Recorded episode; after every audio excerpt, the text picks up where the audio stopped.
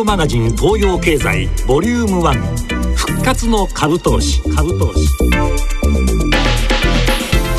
皆さんこんにちは。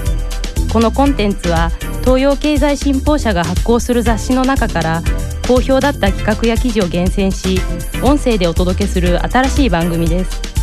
第1回目のテーマは復活の株投資。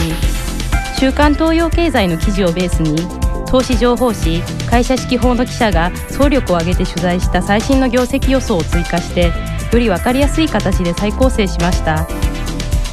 昨年秋のリーマンショック以降冷え込んでいた株式市場ですがここに来て過度な悲観論は収束し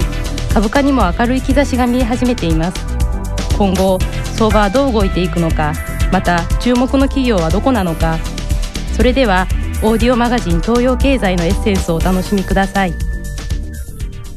オーディオマガジン東洋経済ボリューム1復活の株投資。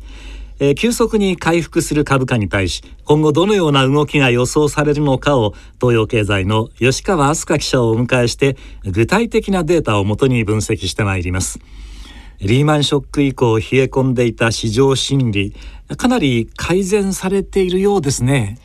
まあ、とはいえ実体経済は依然として厳しい状況だという声も聞かれますけれども、はい、実際今年の1、3月期の実質 GDP は年率換算でマイナス14.2%、うん、これは戦後最悪の数字ですし3月の日銀短観の業況判断指数はマイナス58と1974年のデータ公表開始以来最悪となっています。はい、また完全失業率は今年4月には5.0%こちらも5年ぶりの高い水準ですね、えー、これらの統計データを見ると日本経済が回復するのはまだ先のような印象がありますね、うん、ただ一方で景気の改善を示すデータもあります。内閣府が発表する景気ウォッチャー調査を見てみると景気の現状判断指数は過去最低を記録した昨年12月から5ヶ月連続で上昇しています、えーこの調査は街角の景況感を示すものでこの数値が改善しているということは実体経済の回復にもリアリティがあると考えられます。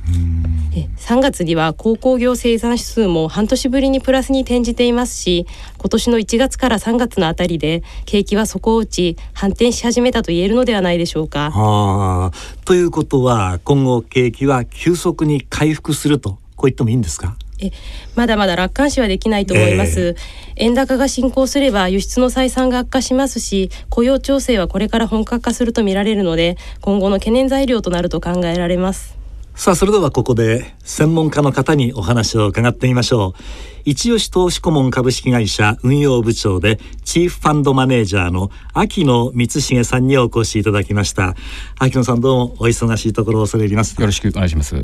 早速ですが、え質問させていただきます。え景気が底入れしたという見方がエコノミストの間で増えていますけれども秋野さんは日本株の最近の現状をどのように分析されていますか？そうですね。あの3月10日のですね7054円。あの底打ちしたことはまず間違いないと思いますね。でその背景なんですがおっしゃった通りにあの景況感が底打ちしたということだろうと思いますね。で景況感底打ちして反転してるんですが、まあ、レベル低いですよね、うん、ですからなかなか上に行かないんですがとりあえずあの株式市場はですね過度な悲観論を織り込んだと。ですからその悲観論を今修正してるんだということですね、うん、ですからまあ1万円まで上昇できたということだと思いますね。うん、なるほどすると今後年末にかけてですけれども株価は一本調子に回復すると見てよろしいんでしょうか？そうですね。ですから1万円以上ですね楽観論あるいは期待先行でまあ買い上げるわけにはいかないと思います、うん。うん、ですから具体的なその景況感回復の確証が欲しいですよね、うん、ですからまあ今後出てくるまあ数値とすればまあ4、6月期の決算と、まあいうことになるわけですが、決算いいんですよ実は、おそらく。というのはですねあの気象の見方が非常に悲観的すぎた。それから生産調整在庫調整がかなり進みましたから出てくる決算はいいんですがただですねあの下期の見方がですねまだ不透明感強いと、うん、ですから下期の見方をですねあの明らかにするような決算ではないということでして、うん、まだその下期の見方が明らかになる8月から9月ぐらいまではですね自然体の調整が進むと思いますね。うんなるほど今後のですねドル円相場の見通しとですねそれがあの日本株に与える影響についてはどのようにお考えでしょうか？まあ結論的に言いますとですねあの80円台前半までの円高基調まだ受験する可能性が十分あると思いますね。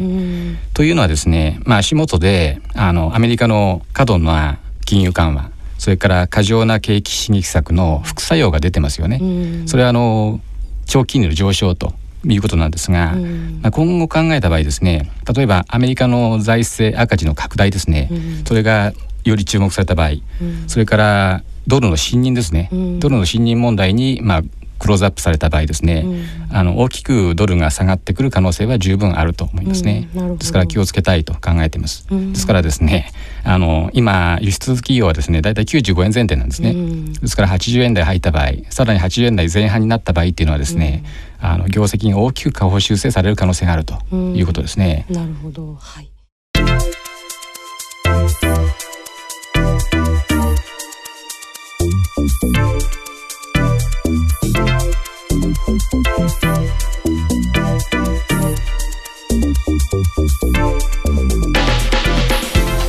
東洋経済がお送りするオーディオマガジン東洋経済ボリューム1そのエッセンスをお届けしましたがいかがだったでしょうか？この他にも株価が割安な企業のランキングや今後の株価材料となるテーマについての解説など株式投資に役立つ情報が盛りだくさんの内容となっています。もう少し詳しく聞いてみたいと思われた方は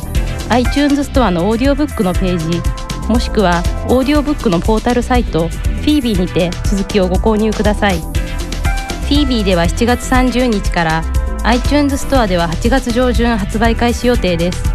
定価は300円です。